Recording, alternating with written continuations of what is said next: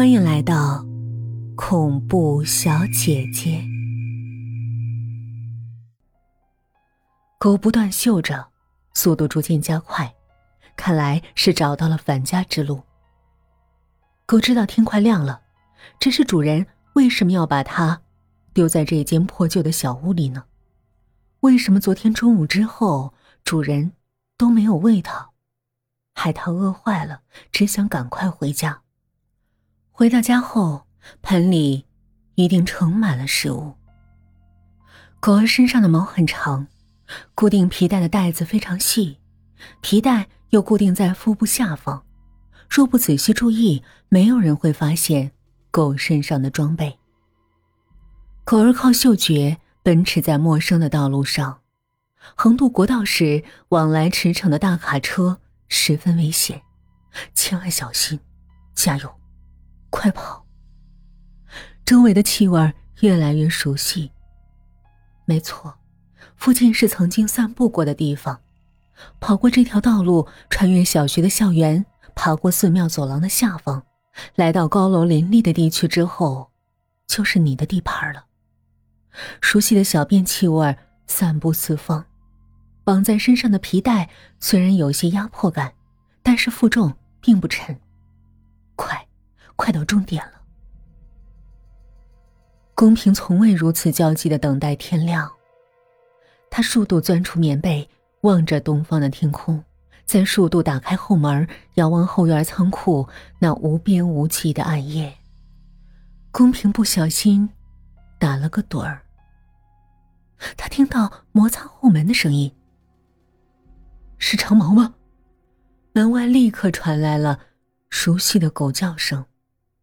公平立刻打开后门，狗儿身上紧紧绑着皮带子，他立刻扑了进来，腹部下方的袋中放着厚厚的一叠纸包。干得太好了！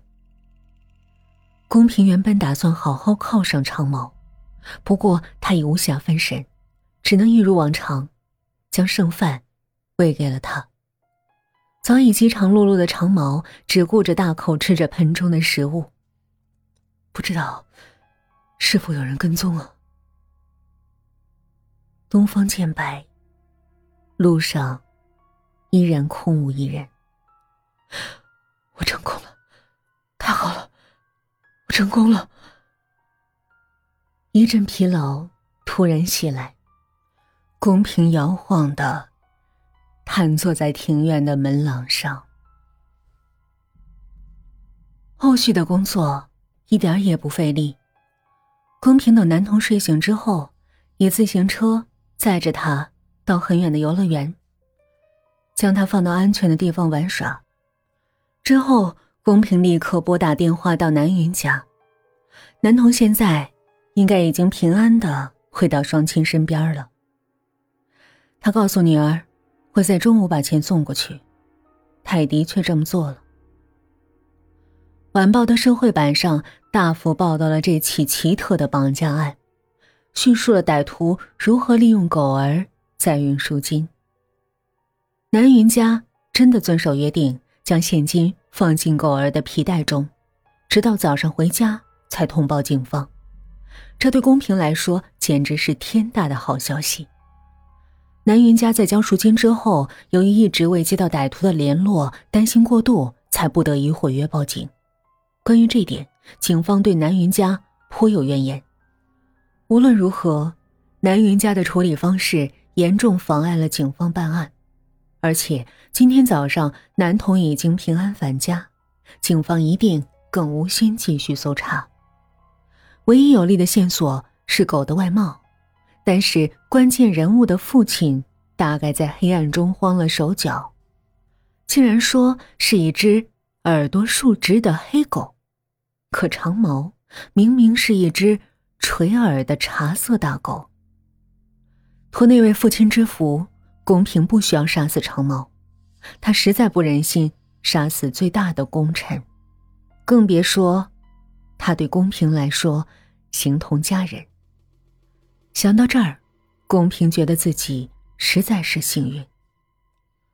公平总算松了口气。三天后的中午，两位刑警造访宫平家。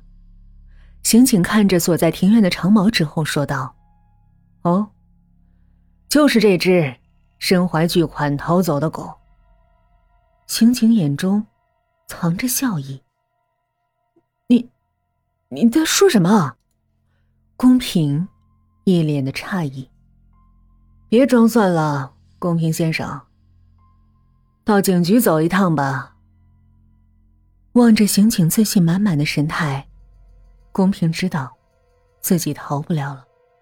可是警方究竟是在哪儿发现破绽的？